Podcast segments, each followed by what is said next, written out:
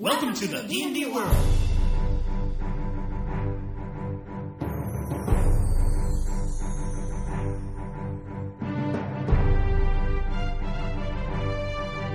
Olá, jogadores e DMs! Estamos aqui para o episódio 16 do podcast Rolando 20. E eu, Daniel Anandi, E eu, Davi Salles. Vamos falar hoje de algo que é 50% do D&D, Davi. 50%, cara. Tirando a dungeon, o que, que sobra? Dragão, todo tipo de dragão, né? Vamos falar de dragões, cara. A gente vai estar falando dos dragões cromáticos, dos dragões metálicos, da história do dragão, de onde que vem isso aí, como é que eles começaram a aparecer no D&D, né? Seu ciclo de vida, seu movimento, no combate à A sociedade. gente vai falar do que eles comem, da cor preferida deles, mas essa é fácil, hein? Então vamos discutir tudo isso depois dos e-mails.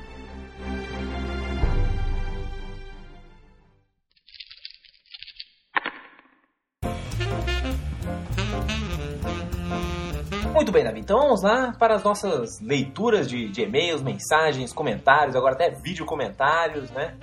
E falar com os nossos ouvintes. Tá, tá poderoso o nosso site de RPG aí, com várias opções agora pra você comentar, né? Mas a gente já falou disso no Já último falou. podcast. O que a gente vai falar aqui são de novidades. Por exemplo, o evento de Viçosa que vai ter.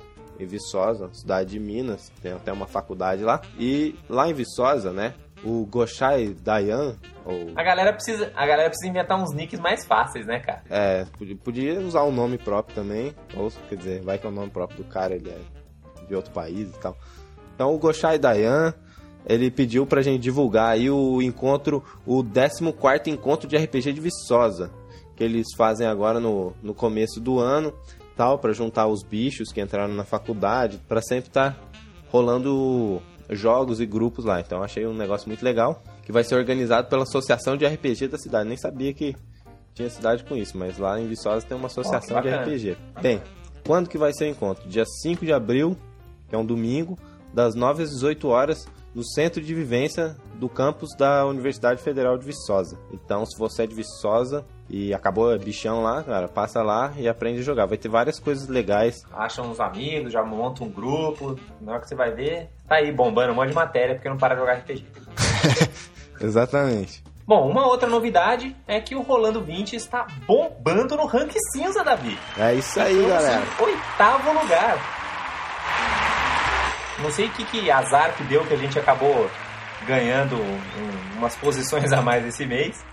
E a gente acabou ficando em- entre os blogs de RPG, acho que ficou em primeiro, né, Davi? É isso aí, impressionante também, mas acho que não foi um, um acaso do destino, não. Um dedo de Bahamut, um suspiro de Raven Queen. Acho que foi o nosso trabalho aí, os vários monstros, armadilhas e coisas do tipo que a gente vem colocando. O pessoal gosta.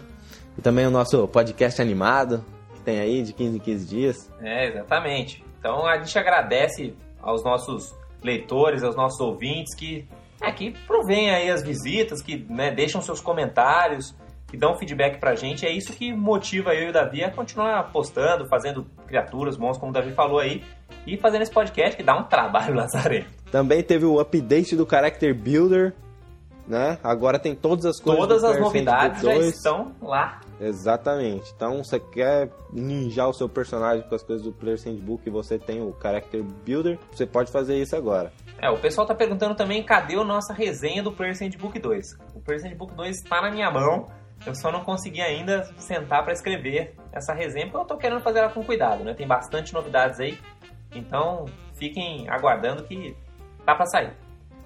Outra coisa que rolou, foi muito bacana, foram os Game Days. Foram o International Dungeons and Dragons Game Day. E teve Foi. jogos aí pelo Brasil inteiro, cara. Tantos né, os blogs reportaram aí vários jogos aí pra tudo quanto é lado. Teve sérias restrições orçamentárias esse Game Day, mas ainda assim os RPGistas mandaram bem. Foi legal. É, eu, eu só eu esperaria, assim, eu acharia muito legal que a Wizard só falasse assim, ó, vocês podem usar esses monstros, a gente tá mandando a miniatura, faça a sua própria aventura. Porque isso faria o jogo ficar bem mais divertido, na minha opinião. Apesar que foi bem legal, assim, eu achei que cansativo, assim. Ah, mas ninguém tá preso também àquela aventura, né, cara? É porque ali a ideia foi mais fazer um playtest e tal, nada. A ideia não é substituir tua aventura de casa. Como é que foi o teu Game Day, Davi? Ah, o meu game day foi bacana, assim. Teve. Eu joguei com a minha namorada e uns três caras que eu não conhecia. Quer dizer, eu, eu, eu já tinha visto eles e tal, mas nunca joguei, assim, sério, não conhecia bem. E era um pessoal Em bem animado, assim, bem. É, em Araraquara, um pessoal bem animado e tal. Mas eles não conheciam muito o D&D quarta edição, então teve vários probleminhas de regras, assim, né? Se você Acaba deixando bem lento também, né? tava deixando bem lento e tal, apesar de eu, de eu ter ajudado a fazer ficar mais rápido, tá ligado? O cara tava. O monstro sempre tomava a marca do paladino de dano tal, pra agilizar, mas foi um. Nem deu pra terminar. Acho que, nem- eu não, acho que em Araraquara nenhuma mesa conseguiu terminar. Mas foi bacana, valeu, valeu a pena e tal. É, isso na verdade gente. foi o que eu fiz, né? Aqui em Campinas, eh, o encontro foi lá no Instituto Unipo Brasileiro, que é um espaço super legal, tem várias mesas, assim. Tava tendo vários campeonatos de card games e tudo mais. Teve três mesas de D&D e até uma mesa de World of Darkness que apareceu do nada lá. A gente jogou a aventura, a gente conseguiu terminar a aventura. Eu tive a sorte de jogar só com o pessoal que conhece a quarta edição, né? Porque como são personagens de 11º nível, jogar com iniciantes, essa aventura é bastante complicado. Então, todas as pessoas que estavam lá já tinham jogado, já conheciam o sistema, embora, claro, não conheciam ainda as fichas, e a maioria do pessoal, ninguém tinha jogado de nível tão alto. Inclusive, um dos nossos leitores, o Wagner Ara- Araújo, jogou com a gente, foi, foi massa. E a gente conseguiu terminar a aventura, eu pulei o segundo encontro combativo, mas chegamos no final lá, matamos os demoniões lá, foi, foi bem divertido. Uhum. Eu curti bastante, mas fica esse, esse- essa dica, né? Para os próximos Game Days, se, se for coisa de nível alto, pense em pegar um pessoal mais velho. E se vier iniciantes, não tenha medo de pegar o seu Dungeon Delve ou pegar a aventura que vem no, no Dungeons Master Guide e mestrar uma coisa mais simples. Não tem nenhum problema. O importante é todo mundo se divertir e aproveitar o dia, né? Que é um dia para realmente você Uhum. aproveitar. E lembrando também que logo logo vai ter aí o lançamento do Monster Manual 2. Então aí vai ter também um, um evento igual a esse, né? Para o lançamento do É, Monster mês que Manual. tem outro Game Day. Então, outra chance aí, quem sabe dessa vez o budget orçamentário vai ser completo. Bom, Davi, e a gente está publicando atualmente no Rolando 20 duas campanhas, né? Aham, nós temos a minha, que é uma campanha de nível baixo, né, para personagens de nível 1, que é contra um dragão que vem aterrorizando uma cidade ao circotar. Algum de vocês, a maioria de vocês deve ter lido alguns posts sobre isso. E, e o Anand tá, tá fazendo a sua de Mountain Core, como é que é aí? É, a Molten Core, na verdade, é voltada para personagens que estão no fim do- dos níveis Paragon. Estão começando a pensar em qual vai ser seu Epic Destiny. Estão lá no nível 19, 20. Então, tem vários monstros legais. É até interessante para você ver a construção dos monstros, assim. Mesmo se você vê um monstro que você gostou lá na, na, para Molten Core, por exemplo, nada impede você simplesmente reduzir o nível daquele monstro e usar na sua aventura. né? Então, tem bastante material aí que vocês podem usar. É só você usar. A gente pode fazer um post, David, de como né, converter os monstros para nível mais alto e nível mais baixo para que todo mundo consiga aproveitar todo o material.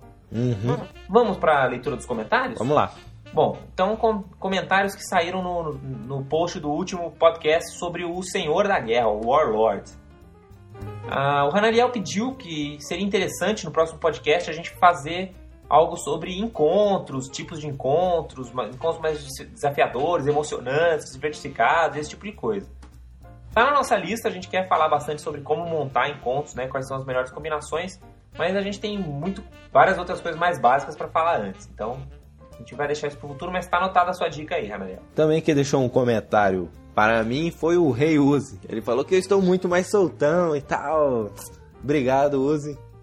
Valeu mesmo. Esse Davi tá, tá, tá um carismático. Aí Eu passei de nível, passei pro Comprando quarto nível carisma e eu subi nível. meu carisma. O Breno comentou, foi bem, bem legal o comentário dele, curtiu o podcast, os, os Warlords, mas ele comentou que sente um pouco de falta da gente falar mais dos roleplays, né, das classes, assim. Então, qual a, visão em termos interpretativos, de quais as vantagens e desvantagens de fazer um roleplay daquela, daquela classe. A gente, na verdade, tenta inserir um pouco desse aspecto, né, falando brevemente sobre a classe, mas eu concordo com ele que a gente passa bem por cima dessa parte. É, o que a gente quer fazer é entrar um pouco mais nesse lado do, do roleplay e de como você é, interpretar bem as suas escolhas quando a gente fizer o podcast das raças, né, Davi? É, eu acho que talvez o roleplay tenha bem mais a ver com a, a raça mesmo do, do que a classe em si, né? Talvez um Eladrin, Warlord, por exemplo, se pareça mais com um mago do que, né? do- porque ele vai ser um Eladrin, Warlord, vai, mas vai vir do Feywild, vai ter várias coisas que vai impedir ele de parecer um, um Warlord genérico humano, por exemplo, humano que é uma criatura bem genérica. Uma outra alternativa também é a gente separar por power source, assim, né? Tipo, ah, vamos falar assim de como fazer roleplay de personagens marciais, fazer personagens arcanos. Pode ser também uma, uma alternativa. Então vocês, vocês comentem aí o que, que vocês preferem. Bem, o DM Rafael ficou surpreso que a gente lembrou da Kitiara, mas não lembrou da Laurana. E aí eu só tenho uma explicação para isso. Ah, é. General famosa de Dragonlance. Exatamente. Eu só tenho uma explicação para isso, é que eu gosto de mulheres bravas. Por isso eu não lembrei Você da gosta de mulheres boazinhas, aí esqueceu da Laurana. Esse negócio de, de mulherzinha sofrida, não dá não. O Renato de Recife lembrou também outras figuras, podem ser consideradas warlords. Ele lembrou do Jazão, né, o herói grego que liderou os argonautas. Ele era bem, bem estilo líder, assim, né? Os- entre os argonautas foram quase todos os heróis gregos, né? Hércules, Perseu, a galera toda. Foi a- Liga da Justiça dos heróis gregos. E ele também lembrou de Odisseu, que foi o grande estrategista dos gregos na Guerra de Troia. né? Então, aquele cara que conseguiu pensar nos, nos exércitos, pode usar mais o lado da- dos warlords de inteligência, né? Até o Vasco da Gama, né, no Lusíadas, assim, ele é bem um Warlord. Mas bem, ele é, É, português, né? De estratégia que ele não Pois vai é. ser. Oh, ok, o Wagner Araújo foi o nosso primeiro ouvinte a deixar sua cara num comentário de vídeo. Não ficou muito bom o vídeo, né? Na verdade, só deu pra ver o áudio, mas ainda assim foi o primeiro a mostrar a cara lá. A gente agradece e espera mais outros comentários e vídeos. Não foi um, um videocast, foi um photocast, porque só apareceu a cara dele, assim, ó. É, então, mas ainda assim, estamos chegando lá. Outra coisa que ele falou foi do cenário de Hebron, que é um cenário que eu gosto muito e tal, até porque é um cenário onde tem uma economia bem diferente, bem complexa, assim, e como estudante de economia eu acho isso muito legal. E eu gosto bastante, assim que saiu o Hebron quarta edição também, eu quero adquirir ele rapidamente e lê-lo. E, e falar aí sobre Hebron, o que, que mudou, o que, que não mudou, o que, que é legal, se ainda tá com aquele mesmo gostinho assim, né, de aventuras mais urbanas. E aí, falar para vocês ouvintes.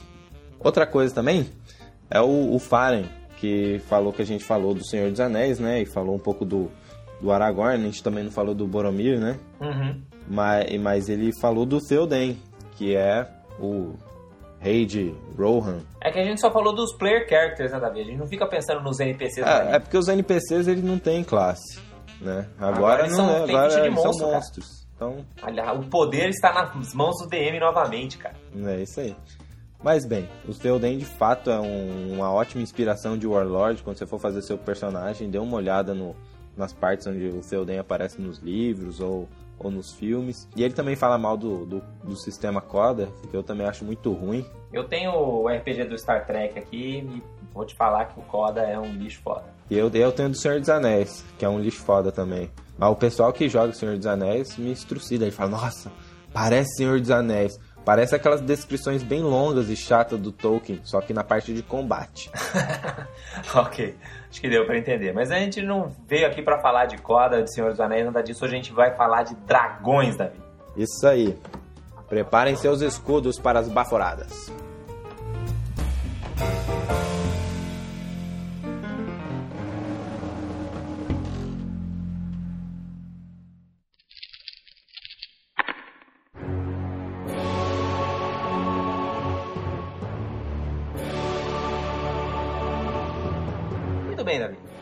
Gente leu todos esses comentários, e-mails, contou esse monte de história aí, Vamos vamos falar sobre os dragões. Então, pra começar, né, dragões é o pilar central, eu acho, assim, no D&D.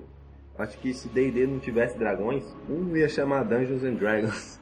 Mas com É, certeza... um é- jogo chamar só Dungeons? Ia ser muito hack and slash, né? Exatamente. E, o- e os dragões são, acho que as criaturas mais legais aí que tem D&D. É, com certeza são as mais icônicas, assim, né? São aquelas que você não tem como não pensar em fantasia medieval, né? Ou, ou em aventuras capa-espada, assim, se, quando, se você não fala num dragão, né? Pra qualquer, até pra uma pessoa que não joga RPG e tal, você falar em dragão, a pessoa vai pensar, acho que nesse tipo de, de coisa, né? Então, acho que, acho que o primeiro ponto que a gente tem que deixar claro aqui nesse podcast é a relação dos dragões com o RPG, com o Dungeons and Dragons, né? Os dragões, eles não são, ao contrário, por exemplo, de orcs e de goblins e de kobolds, eles não são assim, coisa que aparece toda hora, assim, eles, têm, Aham. eles são sempre especiais. como é que a gente consegue fazer com que os dragões sejam sempre especiais nas nossas aventuras? Bem, eu acho que você primeiro você tem que quando os personagens vão combater ou encontrar um dragão, acho que eles já tem que ter uma mensagem subliminar de que vai ter esse dragão logo, né? Então pode ser, por exemplo, na minha aventura do Alcir Kotar, que tem o dragão branco que aterrorizou, a cidade, vem aterrorizando ela há 50 anos e tal. Cria-se aquela expectativa no combate final. Ou então pode simplesmente dizer que, que a floresta pelo qual os personagens terão que passar existe um dragão verde e tal. Que, então eu acho que criar essa expectativa é bacana. Exato. O lance é você nunca colocar um dragão como um monstro aleatório, um encontro aleatório. Né? É. Senão ele fica muito mundano, ele deixa de ser especial. O grande lance assim, é cada dragão tem um nome, tem uma historinha. Né? Ou como você comentou, você vai jogando pistas de que uma hora vocês vão encontrar um dragão. Aquele encontro fica muito mais especial. Então você como mestre, se você estiver colocando um dragão na sua história, trate esse NPC com bastante carinho, assim, né? Mesmo que, mesmo que seja o último boss que vai morrer, prepare ele bem para morrer, assim. Deixe ele um, um NPC muito legal de você conseguir matar ele no final da aventura. Uhum, é, eu acho isso talvez uma vantagem do D&D quarta edição em relação ao 3.5, é que você não precisa escolher a lista de magias do dragão, que era, na minha opinião, um desperdício de tempo. Só que você também não pode simplesmente não gastar esse tempo com nada. Ah, beleza. Então agora na quarta edição eu tenho lá um dragão prontinho, é só colocar na aventura, né? Gaste essas horas que você ia gastar escolhendo magia, construindo a personalidade, como se, como se você fosse fazer um personagem mesmo. Porque dragões são fera. Exato. Bom, e por que, eles são tão fera assim? Vamos contar um pouco do, do histórico aí, né? De onde que vêm os dragões, né? Os dragões, eles são uma criatura muito... que vem de muitas mitologias. Isso é um negócio bacana, né? Então, tanto você pensar na, nas mitologias orientais, né? Na, na mitologia chinesa, japonesa e mesmo na mitologia europeia, as duas criaram essa figura desse monstro réptil que cospe fogo, que é o dragão. Né? O próprio nome do dragão vem do grego, então você vê o tanto que já é antigo, né? o quanto que já apareceu isso anteriormente aí na, na história da, da mitologia, que significa uma serpente enorme, gigantesca, né? Uhum. Um, e a palavra grega chama dracon, só com aqueles caracteres gregos bizarros. Algo que eu acho interessante também é, a diferença entre os dragões chineses e os dragões europeus, né? Acho que são os dois tipos de dragões mais diferentes. Geralmente o D&D são dragões baseados mais na mitologia europeia, já os dragões chineses não são tão representados, mas eles são bem interessantes. Eu acho que apesar deles não serem... Mas deram algumas características, assim, né? Na terceira edição, por exemplo, o dragão dourado, ele ficou com uma cara bem mais chinesa, é. né? Com aqueles bigodinhos para baixo e tal. É que é justamente isso, né? Que, que os dragões chineses são criaturas benevolentes, sábias, diferente, apesar dos dragões, né, da, da mitologia europeia serem poderosos e inteligentes, eles não são nem um pouco benevolentes. É, exatamente, são os do mal mesmo. Outro ponto que pode ter sido a origem do, dos dragões, assim, é que não só teve, claro, essas lendas, mas quando as pessoas encontraram os primeiros fósseis e começaram a, a, a né, ver aqueles ossos gigantescos daqueles dinossauros e, e, coisas do tipo, pô, dali virou um dragão, né? Na cabeça do, da pessoa daquela época, aquilo virar um monstro era dois palitos. É, eu acho interessante que numa das minhas viagens, quando eu vi o crânio de uma girafa, a girafa tem aqueles chifrezinhos assim e aquela cara comprida. Uhum. O crânio em si parecia bastante um crânio de um dragão, assim, é, é, interessante. Pois é, então você consegue ver que rapidamente o que é um osso perdido ali vira um monstro na cabeça da pessoa e, e cria-se uma lenda, né? Na mitologia germânica tinham vários dragões famosos. Tinha um que é, era um dragão que mordia as raízes de Yggdrasil, né, que é a grande árvore da, da, existência. E também tinha um outro, que na verdade era uma espécie de um, de um dragão do mar, assim, que chama Jormungand, que ficava nadando ao redor de Midgard. Né, porque na mitologia germânica é, nórdica fica em né, a Terra ela é plana, né? Uhum. E, e tem esse dragão que ficava nadando em volta de Midgard, o mundo dos homens. E tem também o dragão que encontrou o Beowulf, né, Davi? É, que é um filme que todo mundo precisa assistir. É um filme muito legal e ficou muito D&D, assim, nessa, nessa, última versão, né? Do Wolf tem outras versões também. Mas essa última ficou muito D&D.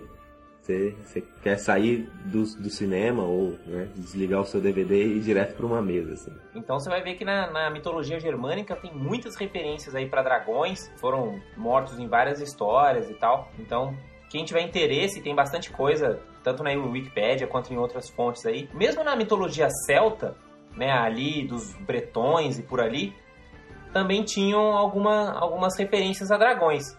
Né? Na história do, do rei Arthur, se você, não sei, se você lembrar daquele filme do Excalibur, né, tem aquela cena do dragão, né? Você lembra? Que o Merlin acorda o dragão uhum. e é o fogo do dragão que faz aquela neblina toda. Uhum. Pois é, é, é um dragão. Esse dragão, se não me, se não me engano, chama Mirdin. Uma curiosidade também aí, que vai mais para a área da geografia e da criação de mapas.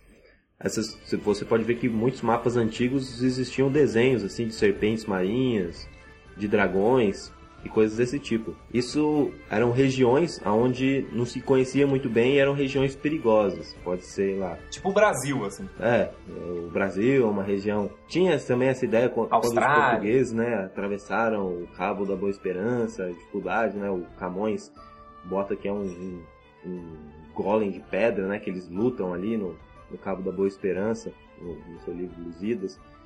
Então, uhum. os cartógrafos, quando tinha uma região inexplorada e perigosa, onde pessoas já haviam desaparecido, desenhavam essas criaturas para representar essa área como perigosa. É, os dragões do mar ainda escreviam, né? Tem dragões aqui, né? Uhum. Por isso que aqueles mapas antigos eram até assustadores para as pessoas. Um outro dragão que a gente não pode esquecer, que algumas pessoas até consideram aí o santo padroeiro dos RPGs, é o São Jorge, Davi. O São Jorge, ele na verdade é conhecido como São Jorge de Lida. Ele nasceu mais ou menos em 280 depois de Cristo e morreu em 23 de abril de 303. Então, pode imaginar que foi faz bastante tempo. e ele era um soldado romano, da, da, guarda do imperador Diocleciano. E virou um santo porque ele é considerado um, um mártir cristão. Por que, que ele virou esse Martin cristão aí? Porque tem uma historinha aí que a gente vai contar, né? Que é a história do São Jorge. Mas aqui no Brasil, o São Jorge ele é um. é bem popular, assim, né? Porque na verdade, aqui no Brasil, por causa das influências africanas, né? E das religiões é, do candomblé e outras, acabou trazendo essa coisa da lua, né? Quantas pessoas, quando a gente fala de São Jorge, fala que ele tá lá na lua matando o dragão, né? Você uhum, já, claro. deve ter, já devem ter ouvido isso. Isso aconteceu exatamente por causa da tradição brasileira e das ligações de São Jorge com Ogum, né? Que, que é um, uma, uma, uma divindade aí africana ligada à lua. Mas, na verdade, essa figura histórica do São Jorge, ela, na verdade, teve a sua história na Líbia, durante as cruzadas. Né? Então, estavam lá no meio daquelas, seguindo aí a, a guarda do imperador. E aí, tem a historinha do, do, do, São Jorge. Vamos contar a historinha aí, Davi? Então, né? Há muito tempo atrás, numa galáxia muito, muito distante,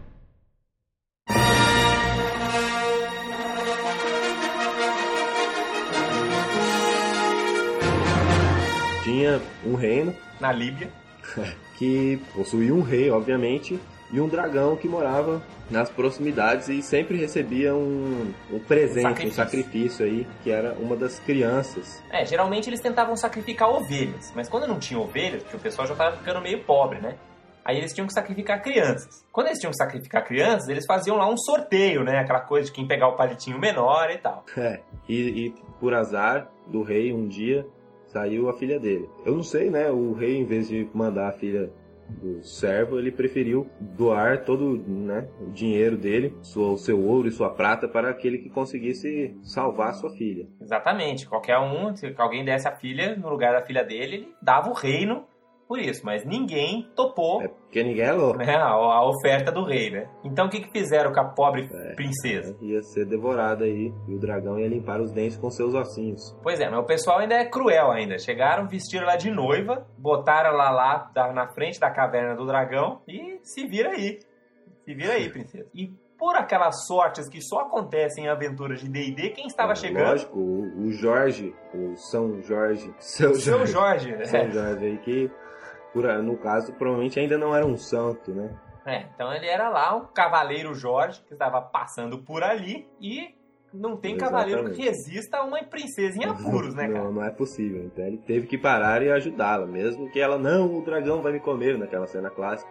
Fuja, né, não, não morra em vão aqui, o dragão matará todos nós, mas. E aí só escuta aquele rugido absurdo. Sai lá de sua caverninha o, o dragão em pessoa. E o senhor Jorge, então, né? O que que faz? Em vez de botar a noiva na, na traseira do, do cavalo e picar a mula, como ele deveria ter feito, o que, que ele faz? Puxa o sinal da cruz como um bom cristão e dá charge no dragão, Davi. Com a sua lança, que devia ser uma Dragon Lance, né? Ah, só podia. Mas isso não foi o suficiente para matar o dragão. Então ele chamou a princesa e jogou a grinalda dele para eles botarem na, no pescoço do dragão. E aí o dragão começou a seguir a garota que nem louco, como se fosse uma besta num, numa correia, né? Que nem fosse um cavalo preso, assim, desesperado. pode até fazer a vozinha que nem aqueles audiobooks. Princesa, jogue a sua grinalda para mim e prenderei no pescoço do dragão. Ah, sim, cavaleiro! Muito bem. Saíram correndo os dois até a cidade de Silene. Adiante para a cidade de Silene, jovem princesa. E a cidade ficou em pânico quando viu um dragão chegando lá, né, cara? Oh meu Deus! Todos iremos morrer! Corram por suas vidas!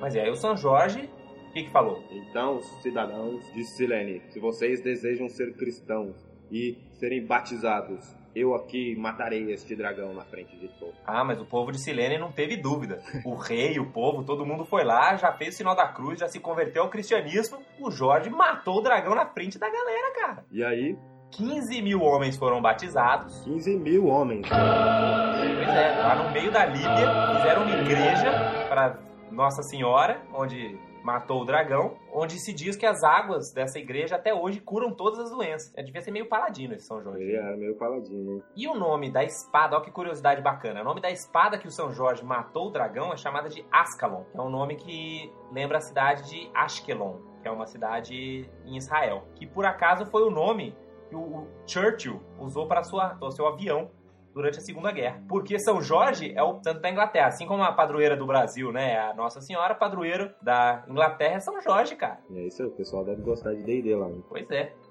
Então, esse foi a história de São Jorge, cara. Ele foi lá, chamou o dragão pra, pro pau e acabou com ele na frente da cidade inteira. E todo mundo teve que virar cristão. Ou morria devorado pelo dragão. Fala aí se esse não é a divindade mais legal pra ser o patrono dos RPGs. É, é legal, hein? Gostei, hein? Ele tem até uma espada mágica, cara. Tem espada mágica, mata dragão, salva princesa, cara. Fez tudo aí. Só faltou achar uma dungeon. É, ele só não entrou na dungeon porque o dragão saiu primeiro.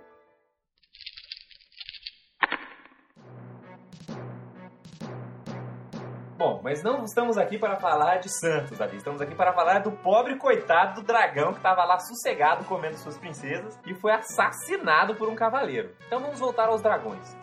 Vamos lá, Davi. Nós temos os dragões cromáticos e os dragões metálicos. Quais são os dragões cromáticos? Cromáticos nós temos os dragões vermelhos, os dragões marrons, os dragões azuis, os dragões verdes, os dragões pretos, os dragões cinzas, os púrpuras e finalmente os brancos. Se vocês não quiserem outras cores, obviamente. Mas os mais clássicos são cinco, né? Vermelho, azul, verde, preto e branco.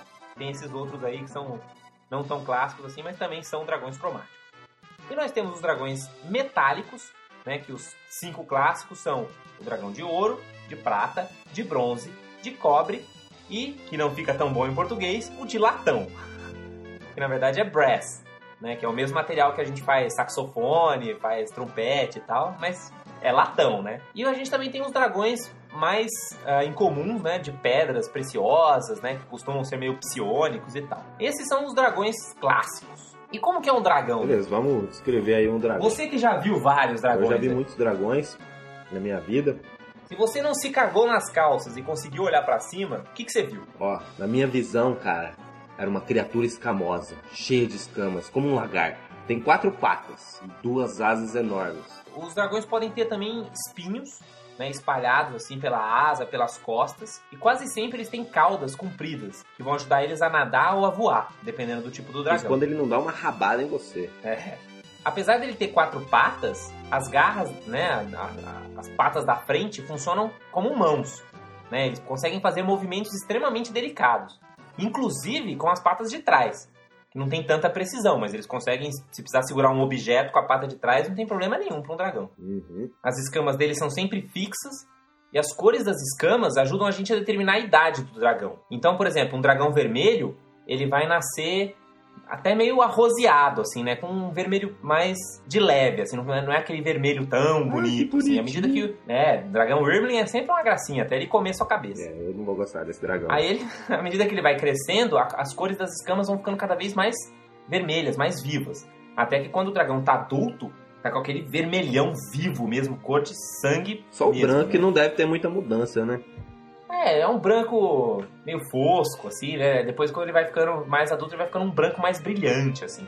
E aí, por fim, no fim da idade do dragão, ele vai ficando exatamente, vai perdendo um pouco a coloração, vai ficando mais escuro, né? Então, não é aquela coisa tão brilhante da juventude. Então, a cor da escama serve para você determinar a idade do dragão também. Aliás, vamos falar aí as nossas duas referências, né? Nós estamos usando como referência para essas informações tanto o Draconomicon, The Book of Dragons, da terceira edição, né, que saiu do Andy Collins, Skip Williams e James Wyatt, quanto o Draconomicon novo, né, que é mais focado nos dragões cromáticos, que é do Bruce Cordwell, da Ari Mantle e do Robert Schaub. O que mais que a gente pode falar dos dragões? Tem os dragões, obviamente, né, por serem criaturas que voam e, e tem que ir atrás de comida, eles têm ótimas é, visões, assim, né? Todos eles conseguem ver muito bem. É, todos eles têm Dark Vision, têm sensação de cheiro, alguns têm até Blind Sense. Até se eles, mesmo se eles estiverem cegos, ele ainda consegue saber onde você tá. São caçadores fenomenais. Perfeito. E aí, finalmente, o, o grande tchan-tchan do dragão, Da anatomia de um dragão. na anatomia do dragão, que é o seu órgão exclusivo responsável pela baforada e controle térmico. É, na verdade é o órgão mágico que Exatamente. o, o Draconomicon descreve que chama de fundamento. Esse, obviamente, não é o nome que os dragões deram, mas sim os magos malucos que foram estudar esse tipo de coisa. É. E ele é um órgão que fica próximo do coração e que ele é meio mágico mesmo, no sentido dele guardar essa- essas forças elementais do dragão. Uhum. Então é ali que você vai usar pra fazer a baforada de fogo, baforada de, de ácido, do que for. E por isso que quando você está rolando um teste de skill para tentar estudar um pouco mais sobre esse dragão, você rola arcano, né? Que é uma criatura mágica e tal. E é justamente aí nesse, nesse órgão que está todo o segredo dele. Uma outra coisa que as pessoas podem se perguntar é, pô, mas então ele é um lagarto e tal, e ele tem. ele é um bicho de sangue frio? Depende, né? Você vai Depende. falar com um dragão cuspindo fogo e você tem um sangue frio? Então, na verdade, a, tempera... a diferença é que assim, a temperatura do sangue deles depende do ambiente. Então, e claro, do tipo deles. Então, um dragão dourado, um dragão vermelho, eles sempre vão ter o sangue esquentado por esse órgão fundamento. Já um dragão, por exemplo, um dragão preto ou um dragão Branco, branco, púrpura. esses aí com certeza vão ter o sangue muito mais gelado e isso pra eles não é uma desvantagem. É assim mesmo.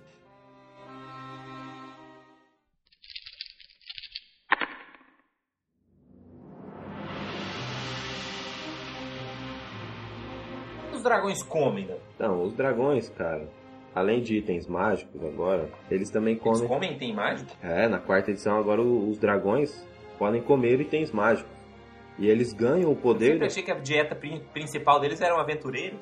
Não, ele, ele, ele é bom comer item mágico, porque o dragão ele ganha o poder daquele item mágico durante um dia. Ah, é? então se tiver uns aventureiros chegando ali, ele come lá uns artefatos assim e tal. Exatamente. E detona. Assim, no geral, o dragão vai pensar, É que um artefato de deve dar uma indigestãozinha. eu vou assim, ó. matar eles, porque com certeza eles não vão me matar, né? Não preciso nem comprar, comer meus itens mágicos aí, vou gastar eles à toa, né? Vou matar esses de Posso deixar os itens mágicos dos aventureiros de sobremesa.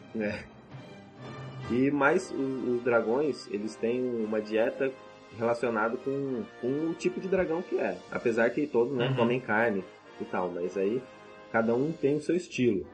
Por exemplo, um dragão vermelho, ele vai preferir comer a sua carne bem torrada, assim, quase carbonizada. Porque no estômago do dragão tem parte desse órgão exclusivo aí que afeta ele dentro, que tem um controle grande dele, que tem, e tem fogo. Então ele come a comida, né? Agrada pra ele quando tem esse gosto de torrado, carvão, talvez seja. Ele gosta do aventureiro bem passado. É, bem passado um dragão vermelho. Já um dragão branco vai preferir comer congelado, porque ele certo? digere Ele mais fácil. Picolé de aventureiro. Exatamente. E aí os outros vão ficando nesse meio termo, né? Provavelmente o dragão preto vai gostar de, um- uma gosma meio derretida e por aí vai. Só que é importante deixar claro que os dragões podem comer de tudo. Né? Se ele precisar viver numa dieta onde ele só vai ter pedra pra comer, ele come pedra e comentou, né? Ele não é assim, nossa, que gostoso, mas ele consegue sobreviver com isso. Uhum. né? Na dieta dele não tem limitações, mas como o Davi comentou, a preferência vai ser sempre carne ou, ou outras preferências. E como é o ciclo de vida dos dragões? Como é que funciona? Como é que eles, né? Como é que nascem dragõezinhos, Davi? Vamos entrar na intimidade dos dragões. Bem, os dragões se acasalam e tal, depois a gente pode entrar um pouco mais na fase adulta, como funciona o acasalamento dos dragões. Aí, basicamente, eles se acasalam e colocam ovos. Então eles nascem de ovos, todos os dragões. Todos os dragões. Assim como os draconatos, Davi. Assim como os draconatos. Eu acho meio esquisito draconato nascer de ovo e tal, mas depois você se acostuma com a ideia de que seu personagem nasceu de um ovo. É, não é uma coisa muito mamífera de se pensar, né? É, não, é complexo. Aí depois, né, que o- os dragõezinhos lá, os dragões adultos fizeram lá o que eles tinham que fazer, Certo? entre 100 e 180 dias, geralmente variando do tipo de dragão, esses ovos são botados pela a dragoa fêmea. Certo. E aí são chocados durante 400 a 700 dias também, depende do, do dragão, né? Pois é, um dragão, um dragão vermelho vai precisar quase 700 dias de incubação, Davi. Sabe o que são 700 dias? São quase dois anos incubando um ovo, Davi. Mas quando você vive mais de 3 mil anos de idade, dois anos passa Talvez passe rápido, né? E aí, questão de perspectiva. O legal dos ovos é que cada tipo de dragão também tem que chocar esses ovos de uma forma diferente, né? O dragão branco, ele não fica lá sentado em cima, ele joga na neve. Congela lá de um lado do mamute e tudo bem. Exatamente. E aí cada, cada outro tipo de dragão vai usar o seu elemento pra usar isso. É, o, o dragão, dragão negro, por exemplo, vai querer deixar ele imerso em ácido.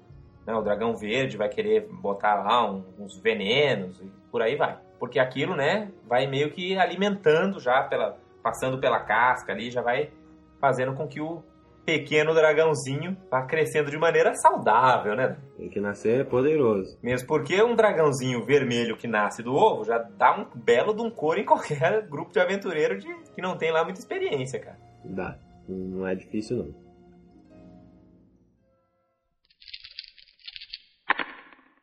Quando nasce o nosso querido dragãozinho, ele é chamado de Wyrmling, né? Não sei como é que ficou a tradução de Wyrmling, mas é um dragão filhote e geralmente, enquanto eles forem jovens assim, tipicamente eles são cuidados por, sua, por seus pais, né?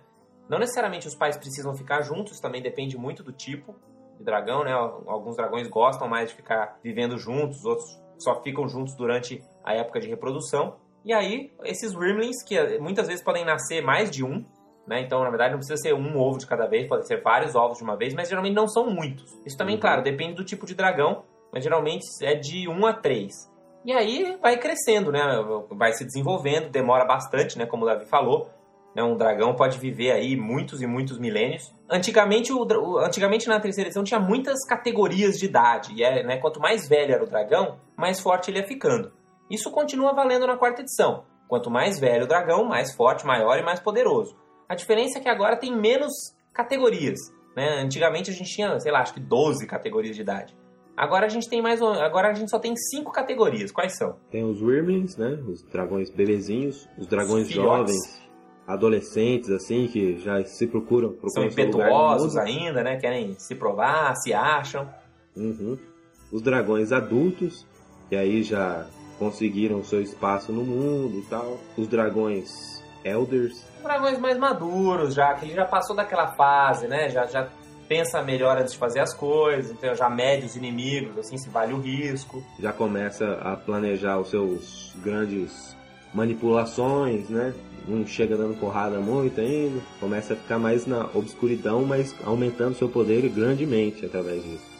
E aí finalmente você tem os dragões anciões, que são o ápice do poder de um dragão. Esse dragão pode E são os huge motherfuckers, né, cara? são os Huge Motherfuckers. Podem controlar reinos, podem ser construir os seus planos aí em, outras dimensões. É, é os caras. Pois é, os, os drago- dragões anciões são realmente os caras que fazem o mundo acontecer, entendeu? Eles realmente têm poder o suficiente pra dar tapinha em qualquer avatar de divindade que chegar aqui e com um pouco de esforço ir lá bater na divindade. Aham. E aí também os dragões sofrem, né? Tem a terceira idade dos dragões, eles vão ficando mais fraquinhos, envelhecendo e, e acabam É, morrendo. porque na verdade, quando é que um, quando é que um dragão fica ancião?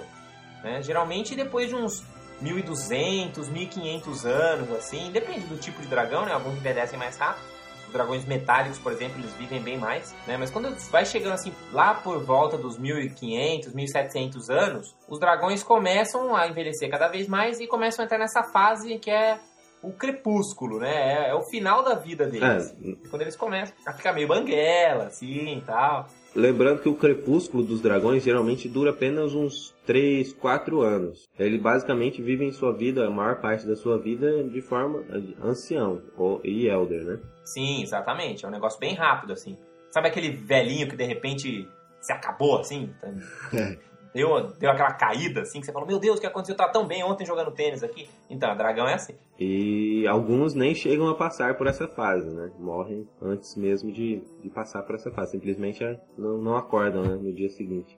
É, porque é um troço triste pra um dragão, né? O cara que tá lá, é um, é um dragão ancião, que tá lá no ápice do seu poder, de repente começa a falhar o corpo, né? Começa a ficar realmente numa fase que, se, que ele vê que ele não vai ter como continuar, na verdade ele tem três opções quando eles chegam nesse crepúsculo. Ou eles simplesmente vão embora, deixa aquela vida toda que ele tinha. Geralmente eles vão para os cemitérios dos dragões. E só de falar esse termo já não só lembra Caverna do Dragão, mas dá ideia para várias campanhas legais. Uhum. Ou eles simplesmente se misturam com a região, tem lá altos rituais e maneiras mágicas, porque eles já estão tão poderosos eles viram o guardião de uma de um- do lugar onde eles vivem. Pode ser o vale onde eles vivem, aquela região das montanhas e tal, e meio que se misturam com a região, vai vai virar um guardião, um espírito guardião daquele lugar. Ou para aqueles mais virados para o lado negro, tem sempre o caminho dos dracolites, né, Davi? Sim, sim. Mas vamos chegar lá. Vamos lá. É só uma coisa que eu acho interessante aqui, um- uma ideia para aventura aí para os mestres do Rolando 20 usarem, né? Imaginar um cenário aonde existia um dragão ancião que controlava toda a região e tinha muita influência e muita dominação e ele entra no, no seu twilight, seu crepúsculo. no seu crepúsculo e as coisas apesar de ser um dragão maligno, assim, para ficar mais legal, o poderio que ele mantinha, né, conduzia numa sociedade equilibrada. E aí, na, na Twilight desse dragão, ele acaba a, a entrar vários grupos, né, e começam a entrar em conflito. É, começa a ter uma briga Começa pelo domínio do guerras, poder, quem que vai... Aí talvez o objetivo do dragão, dos dragão não, dos personagens seja justamente colocar um outro dragão no lugar dele. Exatamente. Qual que vai ser o menos pior? Exato. É uma campanha, uma ideia de campanha legal. Bom, uma outra coisa que a gente esqueceu de falar lá em cima é a questão de, dos movimentos dos dragões, né? Como a gente comentou, tem vários tipos diferentes de dragão. Então, praticamente todos eles voam, né? Todos os dragões voam. Então eles sempre têm lá asas gigantes e tal e voam. Só que muitos deles, as pessoas não podem esquecer, também nadam. Né? O dragão negro, por exemplo, é um nadador exímio. O dragão de bronze, por exemplo, ele nada super bem, adora o mar. Vários dragões cavam super bem. Fazem buraco assim e andam pelas profundezas como se fosse barro. E mesmo se ele estiver numa dungeon, entendeu? Ele ainda corre pra burro. Então você não pode esquecer muito dessa questão da mobilidade dos dragões. né? Eles têm muitas opções de movimento e alguns agora, na, na quarta edição, até dão uns teleportes à vida. Não é, não é pouca coisa, não. Pois é.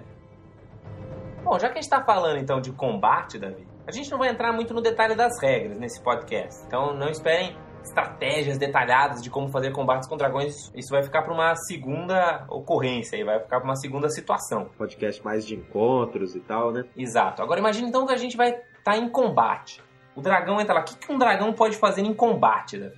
Quais são as... Por que, que ele é tão temido? Bem, um dragão, ele tem, todos ouvem falar, né? A razão de que muitos não, não chegam nem a ver o dragão é porque ele tem a sua presença amedrontadora. É a presença aterrorizante, cara. Você olhou um dragão, você já tá lá se mijando, cara. Você, é, exatamente, você fica paralisado de frente a ele. Isso é uma coisa que todos os dragões têm. Todos os dragões têm. Outra coisa que todos os dragões têm também é, são, é, são as baforadas. As clássicas baforadas de dragões, que É. tem de todo tipo, Todo sabor, tipo, cor, tamanho. desde a baforada de fogo clássico até as baforadas de ácido, de gás, de gás do sono, de eletricidade. Tem, né, cada dragão vai ter o seu tipo aí, até as baforadas mais terríveis dos Dracolites. A gente vai comentar das baforadas quando a gente estiver falando dos dragões mais pra frente. Os dragões também possuem imunidades e resistências altas, especialmente dos elementos com que eles se identificam. E como são criaturas inteligentes, muitas vezes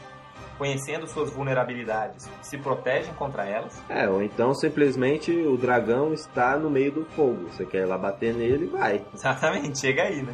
É complexo. E não só isso, mas é, é lembrar que às vezes, por exemplo, um dragão branco mais velho, por exemplo, sabe que as pessoas vão querer usar fogo contra ele. Então ele já compra lá uns braceletes, ou arruma lá uns braceletes de resistência a fogo, por exemplo. Uhum. Já tem, né, aquele monte de escama. Então, espere defesas altas de um dragão. Né? AC, reflexo, will, tudo, cara. Dragão é, é, é, o bicho. E aí tem os diversos ataques dos dragões, né? Ele, muitos, né? Os de níveis mais altos geralmente usam o rabo até, né? O rogue que dá aquela bobeira de tentar flanquear o dragão acaba tomando uma rabada na cara. Pois é, cara, é rabo, asa, garra, mordida, dentada. Mordida. Só né? falta tomar a orelhada dos dragões. e geralmente a mordida também faz um dano elemental, né, do, do, tipo do dragão. É, muitas vezes você ser mordido por um dragão negro vai te deixar cheio de ácido pelo corpo. Não vai ser muito agradável, não. Mas isso, nada disso, Davi, tudo isso que a gente falou, não é nada comparado com um fator mais importante de por que o dragão é uma criatura terrível. Porque o dragão é uma criatura muito inteligente. Então ele não vai lá ficar esperando no cantinho da dungeon dele, esperando os aventureiros aparecer lá para roubar o tesouro dele ele vai ter aliados, cara. Ele vai ter kobolds servindo ele. Ele vai ter armadilhas defendendo o seu lar. Exatamente. Ele vai ter uma estratégia em combate, né? Isso se ele já não previu que vocês estavam chegando e já mudou de lugar. Então, matar um dragão de, de inteligência alta, principalmente aqueles né, que já viveram centenas de anos, Ou que já aprendeu milhares. com alguns dos seus erros aí, você pode esperar que... Não é tarefa fácil mesmo. Não é.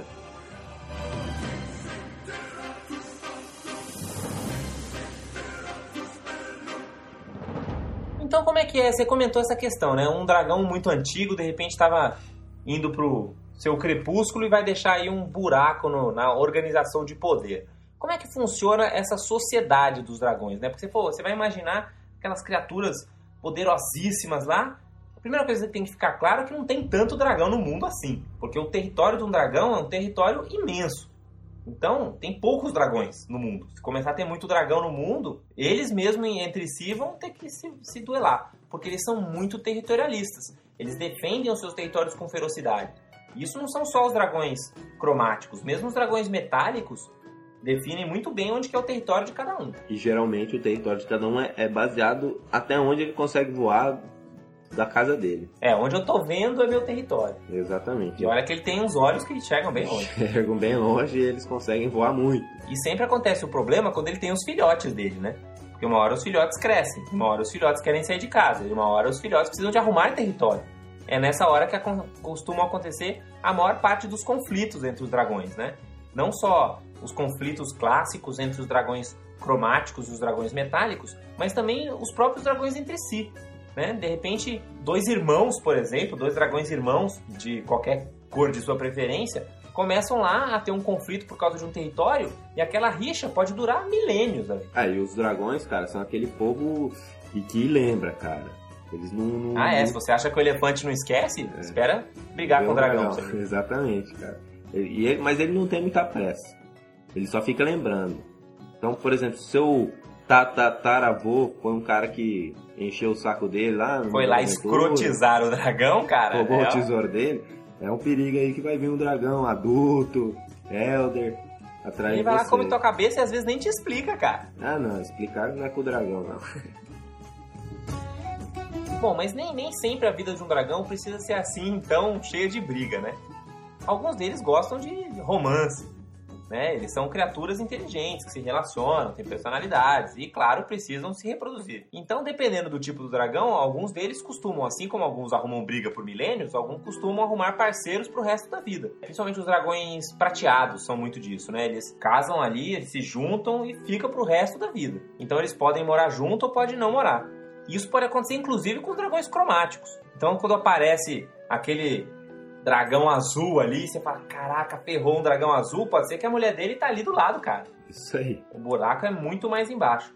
Outra coisa que a gente não pode esquecer também, falando de romance, é que os dragões muitas vezes vão tomar forma de seres humanoides e sair na farra aí com todas as outras espécies humanoides, Davi. Sabe que tem uns dragão por aí que são as vagabundas, Davi. É, cuidado, com, cuidado com as doenças venéreas de lagartos, né? que Primeiramente foram espalhadas pelos dragões polimorfados. Exatamente. Então, use camisinha no D&D.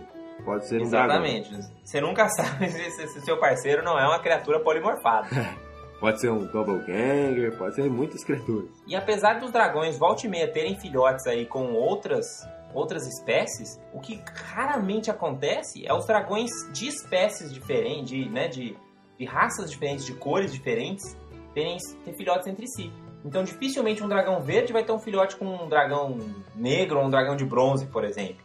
É é uma coisa que é meio um tabu dos dragões, assim. Tipo, você ir lá e comer aquela uma mulher lagarto ali, ou aquela troglodita, tudo bem. Mas aquele dragão vermelho, ah, não, aí não pode. Aí pega mal, toda a sociedade fica falando, não dá. Você não quer virar um dragão falado, né, Davi? Obviamente, o dragão eles não conseguem ter filhotes, né? Quando eles cruzam com criaturas de outras espécies. Mas quando dragões cruzam-se entre né, diferentes cores, pode ser que nasça um filho mulo, né? Basicamente. Sim, sim. Então, a- a- o tabu provavelmente vem da- desses dragões sinistros que, que nascem. Não, é que, é que geralmente os dragões, eles costumam ter filhotes com outras espécies, mas ele não nasce dragão, ele nasce daquela espécie. Aí, aí dependendo, pode nascer com meio dragão. Na terceira edição tinha aqueles, todos aqueles templates lá de ser criaturas draconianas. Mesmo no Draconomicon ele explica como você ser uma criatura meio dracônica, né? Uhum. Mas você não é um dragão. Você é da daquele tipo de criatura, só que com leves traços draconianos. Essa é uma possível origem para os draconatos, embora isso não fique muito claro.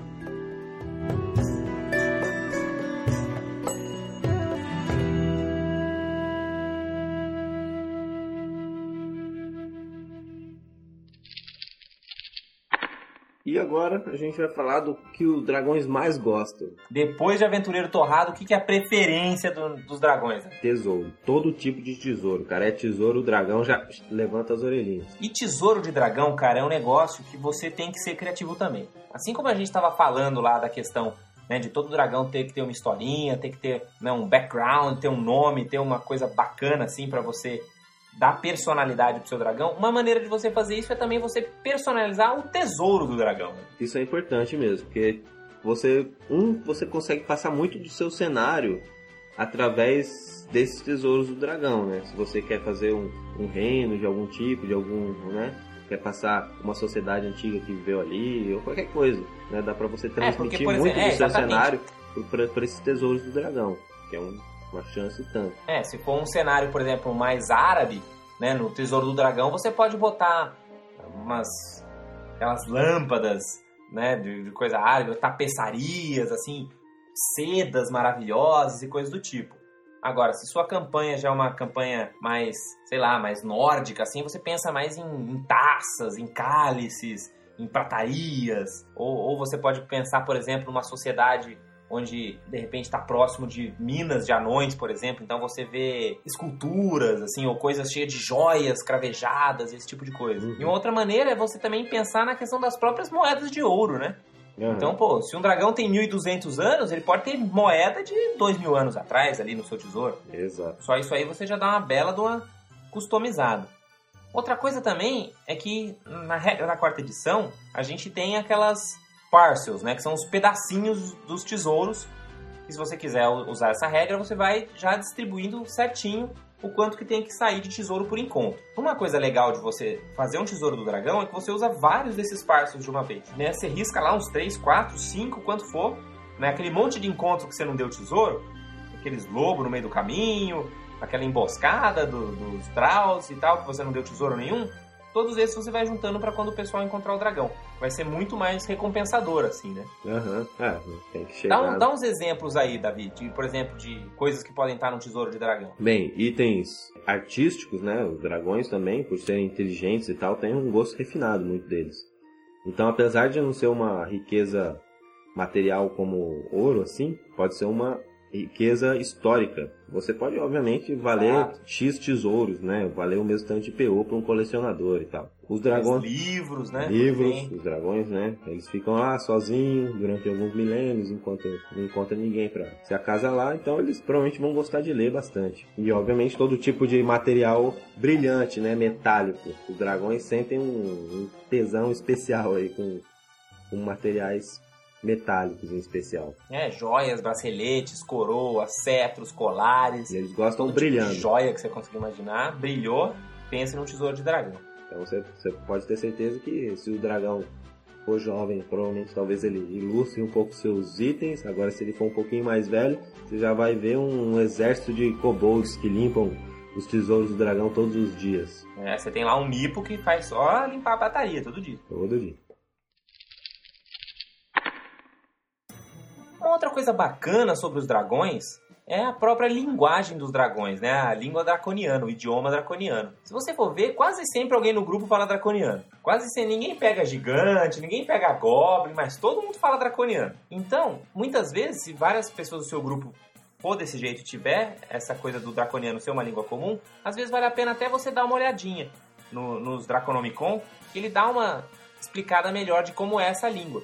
Então, você pode explorar isso um pouco, né? A falar umas coisinhas diferentes, ver mais o draconiano, que, outras, que outros grupos falam draconiano. Então, explore um pouco esse lado aí, que também é, como o Davi comentou, é algo que pode deixar mais legal a- o teu mundo de campanha, né? É, dá um flavor, né? O meu dragão aí, da, da campanha que eu tô montando, o Alcir Cotar, ele é justamente um, o demônio branco, né? Alcir Cotar, o demônio branco. O Alcir Cotar em dracônico, lá, de acordo com o Draconomicon da quarta edição, quer dizer justamente o, o demônio branco. Legal. Eu peguei até uma frase, eu montei uma frase aqui em, em draconiano, que é para os nossos ouvintes aprender, uma frase muito importante para quando você encontra um dragão. Ela é assim, ó. Martivir Trik Kushstrat Tundar. Sabe o que significa, Davi? Não, me fala aí. Por favor, não estripe o anão do grupo. É importante você pedir É com importante, educação, com educação. pro dragão não arrancar as tripas do, do, do, é do seu grupo, né? John? Então, não se esqueça de Kushstrat diante dele. Exatamente. Fala que o anão tem um gosto ruim.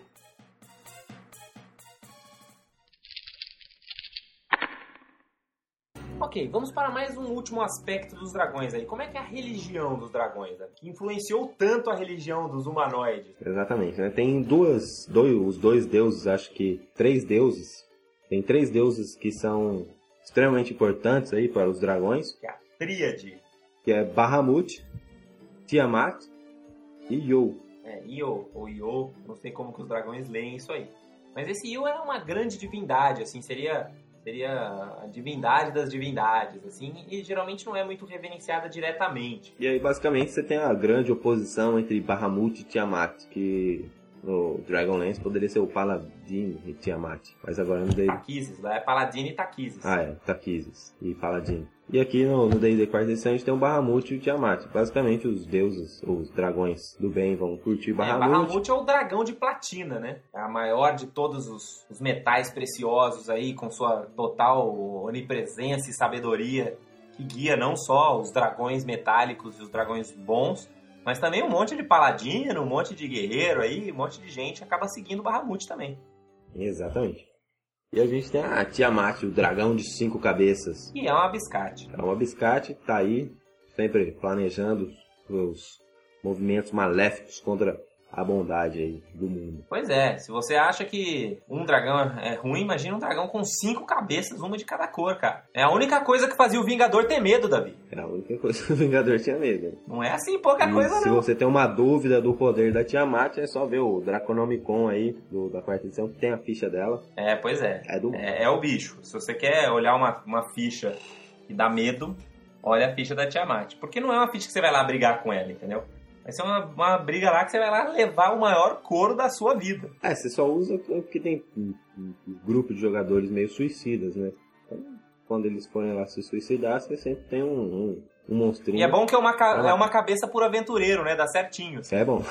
Bom, mas existem várias outras divindades também pros dragões. A gente não vai entrar em detalhe de todos aqui, mas eles têm todo um panteão, várias divindades, alguns exarchs. E os dragões, eles respeitam todas as divindades. Então, não é porque um, um dragão é metálico, por exemplo, que ele vai simplesmente ficar xingando Tiamat. Ele respeita Tiamat, ele sabe que é um dragão que tá lá e que existe. Assim como um dragão maligno também não fica Zoando o Bahamut. né? fazendo ritual zoando o Bahamut. Ele sabe que o bicho é poderoso. E muitas vezes as outras divindades, que não são as divindades draconianas, também são reconhecidas pelos dragões. Né? Porque, por exemplo, a Raven Queen, ela não é uma divindade humana, ela é uma divindade de pronto. Uhum. né? Então, todas as outras É. criaturas, inclusive os dragões, tem que ir lá prestar A reverência. alma deles vai ter que passar pela mão dela, então é melhor você se cuidar um pouco. Mesmo sendo É, um por dragão. exemplo, Ion, que é o deus lá do, do conhecimento e da sabedoria. Vários dragões, né, que principalmente esses que, que gostam mais de estudar e ler, por exemplo, eles vão lá reverenciar Ion, sabem que é um deus bacana. É, e aí assim vai. todos os dragões, né? Melhora para os dragões que gostam da água. E tem alguns dragões que não seguem divindade, cara. Tem dragões ateus. E olha que ser ateu no mundo do D&D é algo para pouco. Quando vem o clérigo e manda um raio laser na sua cabeça, você vai falar, não, não acredito em divindades. E é complexo. Mas, né, quando você tem o poder de um dragão, você pode falar, filho, isso aí eu, eu faço você mandar também. Pode dar o luxo.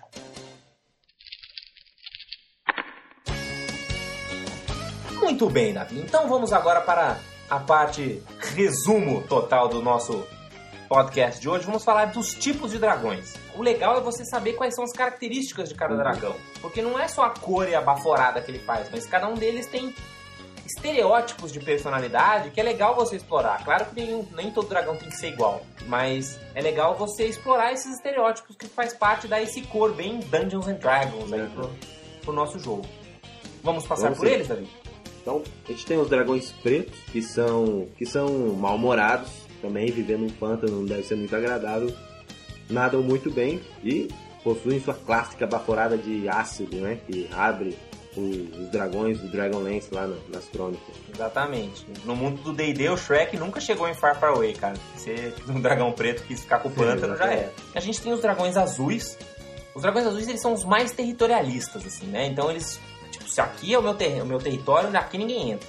Eles são extremamente vaidosos, né? Então o dragão azul é aquele você puxar o saco. Se algum dia você encontrar um dragão azul gigante lá, puxa o saco dele que ele gosta. Eles também gostam muito de montanhas. E como eles são os dragões elétricos, assim e tal, eles, por exemplo, não gostam muito de lugares úmidos, não gostam de, de água, esse tipo de coisa, eles gostam de lugares bem secos. E eles também são extremamente bons em cavar. Então, locais montanhosos, assim, onde tem canyons e esse tipo de coisa, vai ser o território favorito de um dragão azul. Bem, depois nós temos os dragões brancos, que no caso é o Alcir Cotar lá da, da minha campanha. Há uma pequena diferença entre os dragões brancos na quarta edição, que eles ficaram um pouquinho mais inteligentes, né? Antes eles eram meio burros e tal. É, eles eram bem burros. charadinhas pra eles, eles caíam. Mas agora eles estão mais inteligentes, então pode desistir. O que faz Aquela eles coisa de falar, olha ali o gigante É, de gelo, não vai não colar mais. Mas o que faz parecer que eles são um pouquinho mais burros é que eles são os dragões mais bestiais, assim. Eles não ficam lá planejando muita coisa. Ele tem um- uma natureza animal mais forte nele. É, o plano dele é assim, mordida, garra, garra, rabo. Exatamente. Ele não, não tem muito segredo. Então, eles também tão- são bastante territorialistas por causa disso, né? São extremamente bestiais. Então não adianta você tentar convencer o dragão. Ah, não ataca a cidade não. A gente dá umas ovelhas de vez em quando. A princesa. Não, o dragão ele fala, filho, se liga. Tô pra conversar não, vou comer vocês. Você que depois veio eu trazer essa é. mensagem, você é minha janta. né? Exatamente.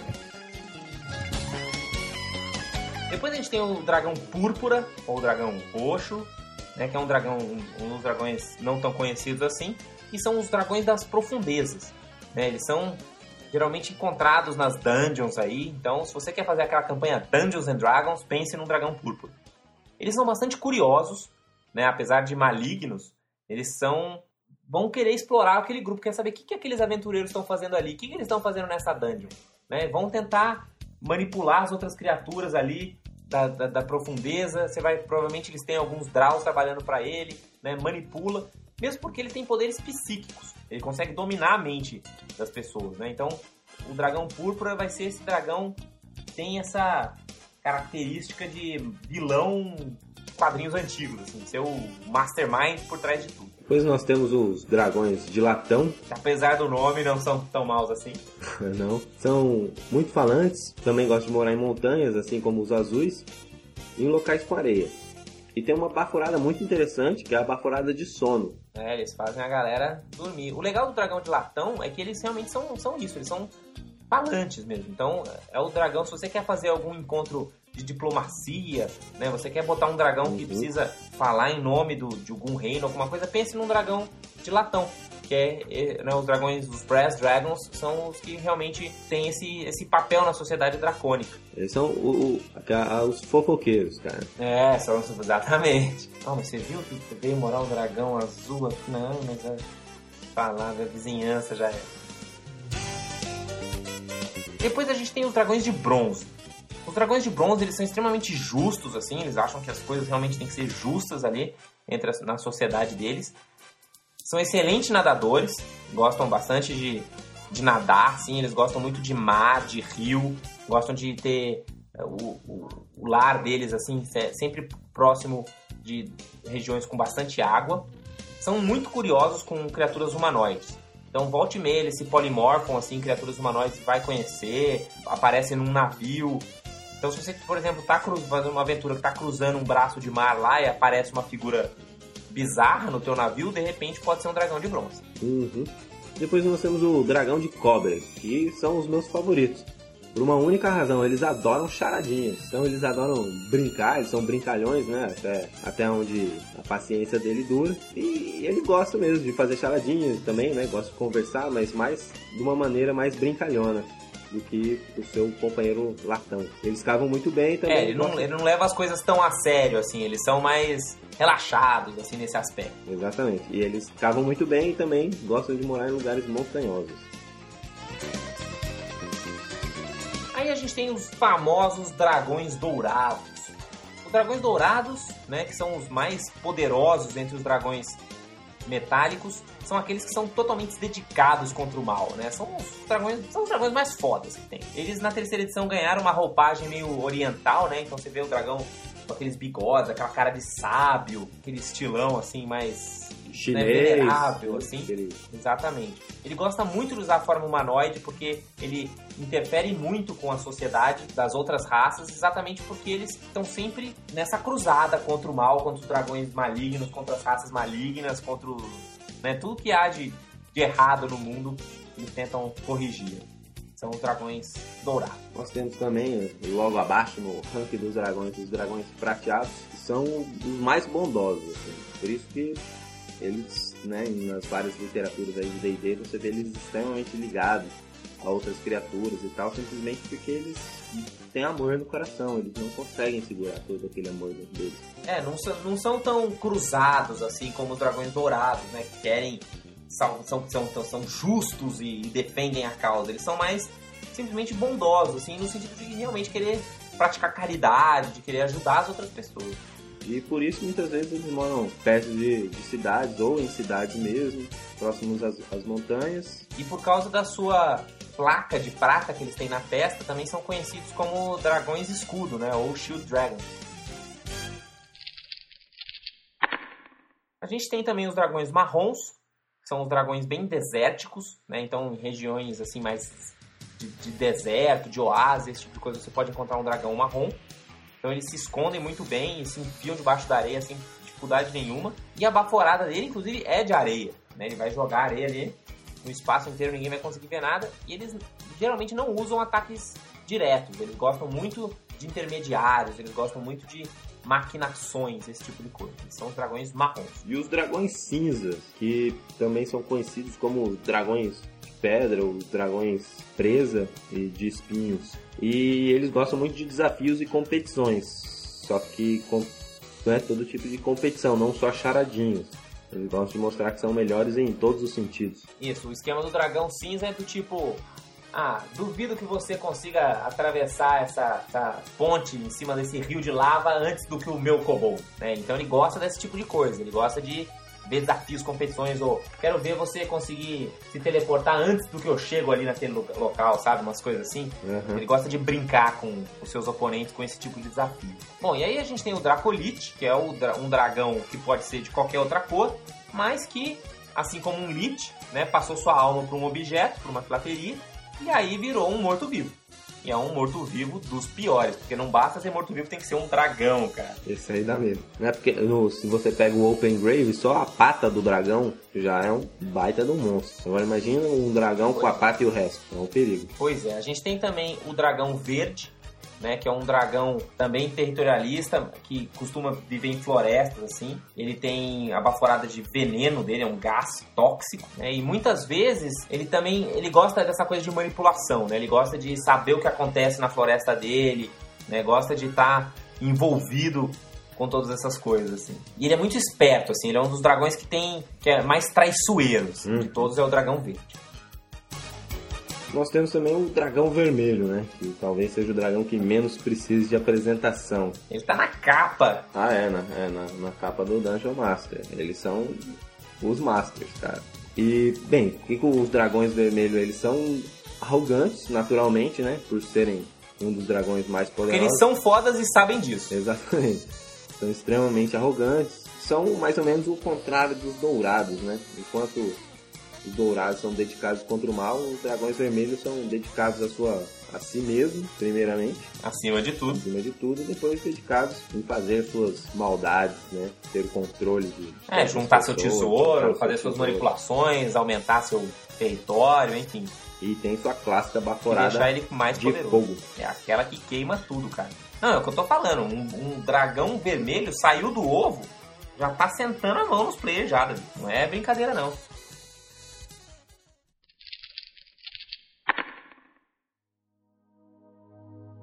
Muito bem, Davi. Então vamos pensar então em dragões famosos, Davi. Quais são os dragões icônicos assim que a gente pode comentar, né? A gente tudo- sem precisar falar, por a gente já falou da Tiamat, né, que é a divindade, que espanta o vingador e tal, mas dragões que existem aí na literatura, nas aventuras, em filmes, em livros. Quais são os dragões? Quando você fala em dragão, o que, que você pensa, Davi?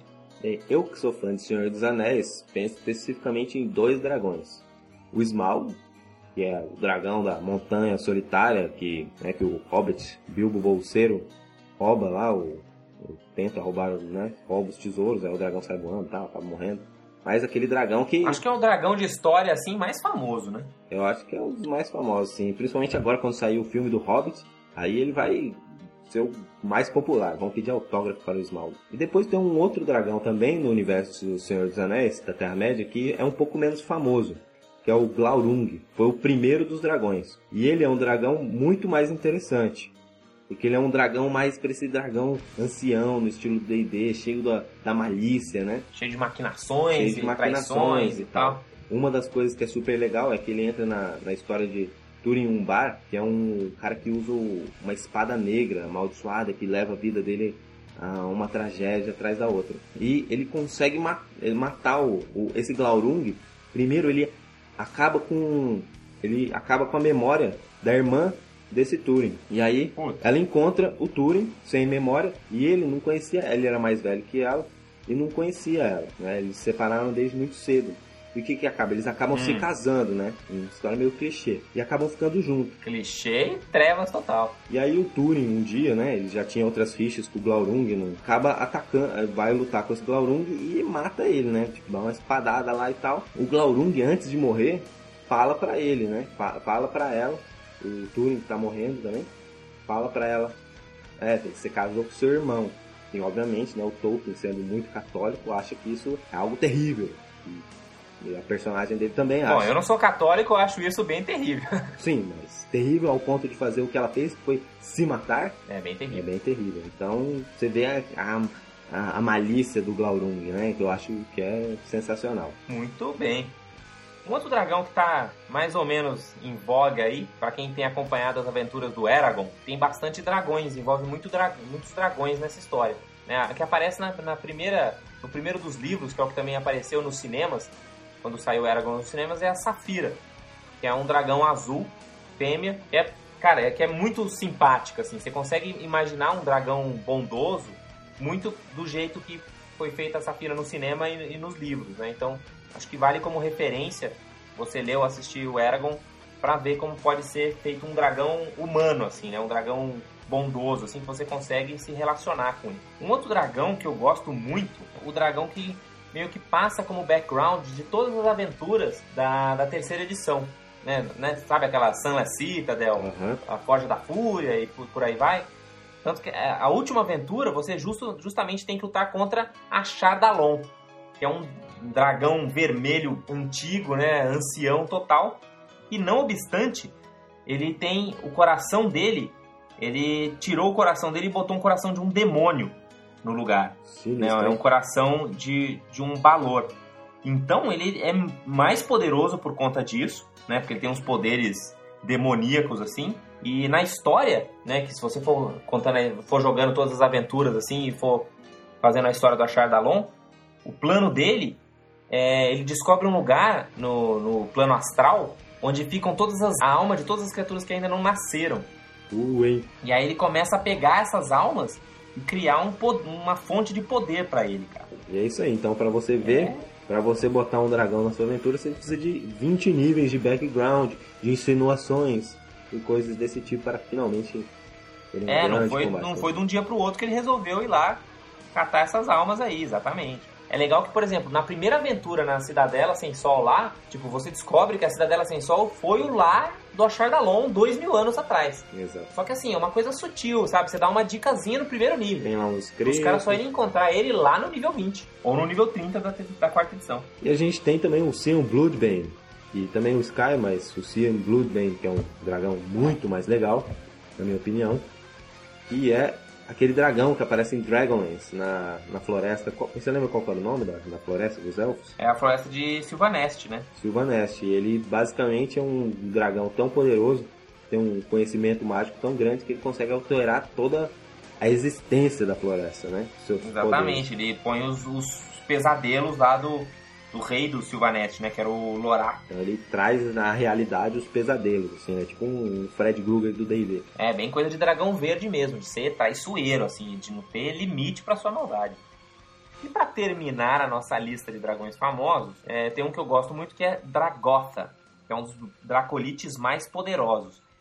Dragotha ela, ela tem bastante influência na, no Age of Worms, que foi um Adventure Path que saiu na, na, na Dungeon Magazine. né, Quando tava saindo as aventuras antes de virar Pathfinder, na, na 3.6, tem esse Age of Worms e tem a história de Dragotha, e na verdade ela surgiu numa dungeon clássica do, acho que isso era na época do D&D primeira, do AD&D primeira edição, que era uma aventura que chamava White Plum Mountain, a montanha da, da pluma branca. E ela e esse Dracolite vivia lá, e ela é antigaça, Uhum. Dracolite nível 31, uma coisa assim absurda de poderosa. Pra você ter uma ideia, ela já arrumou treta com a, o Kius, que é uma entidade dos vermes lá, uma, uma divindade muito antiga, e também arrumou treta com a Tiamat herself, sabe? Então, tá nem aí.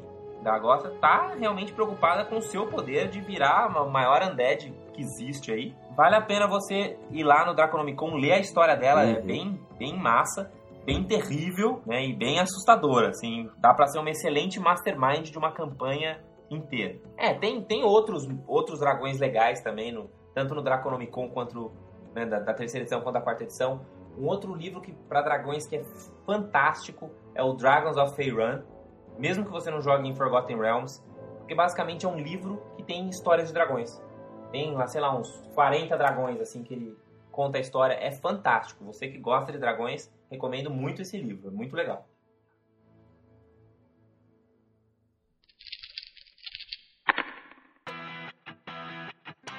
Mais alguma coisa que você lembra, Davi? Acho que a gente falou bastante de dragões. Acho que o pessoal vai aprender bastante aí com esse podcast, assim como eu aprendi pesquisando aí. Exatamente. Fica aí as, as dicas, né, de você realmente dar importância pros, pros dragões que você colocar na sua campanha, faz ele ficar memorável, faça seus jogadores se lembrarem sempre daquela sessão que apareceu um dragão, faz ela ficar especial, gasta um tempinho a mais. Exato. E boa semana pra vocês e tomem cuidado com os dragões que vocês encontrarem no caminho. É, tome cuidado, leem aí sobre esses dragões aí, esse material é muito bom e vale a pena dar uma olhada nele. E rolem 20. Olha 20. Dungeons and Dragons.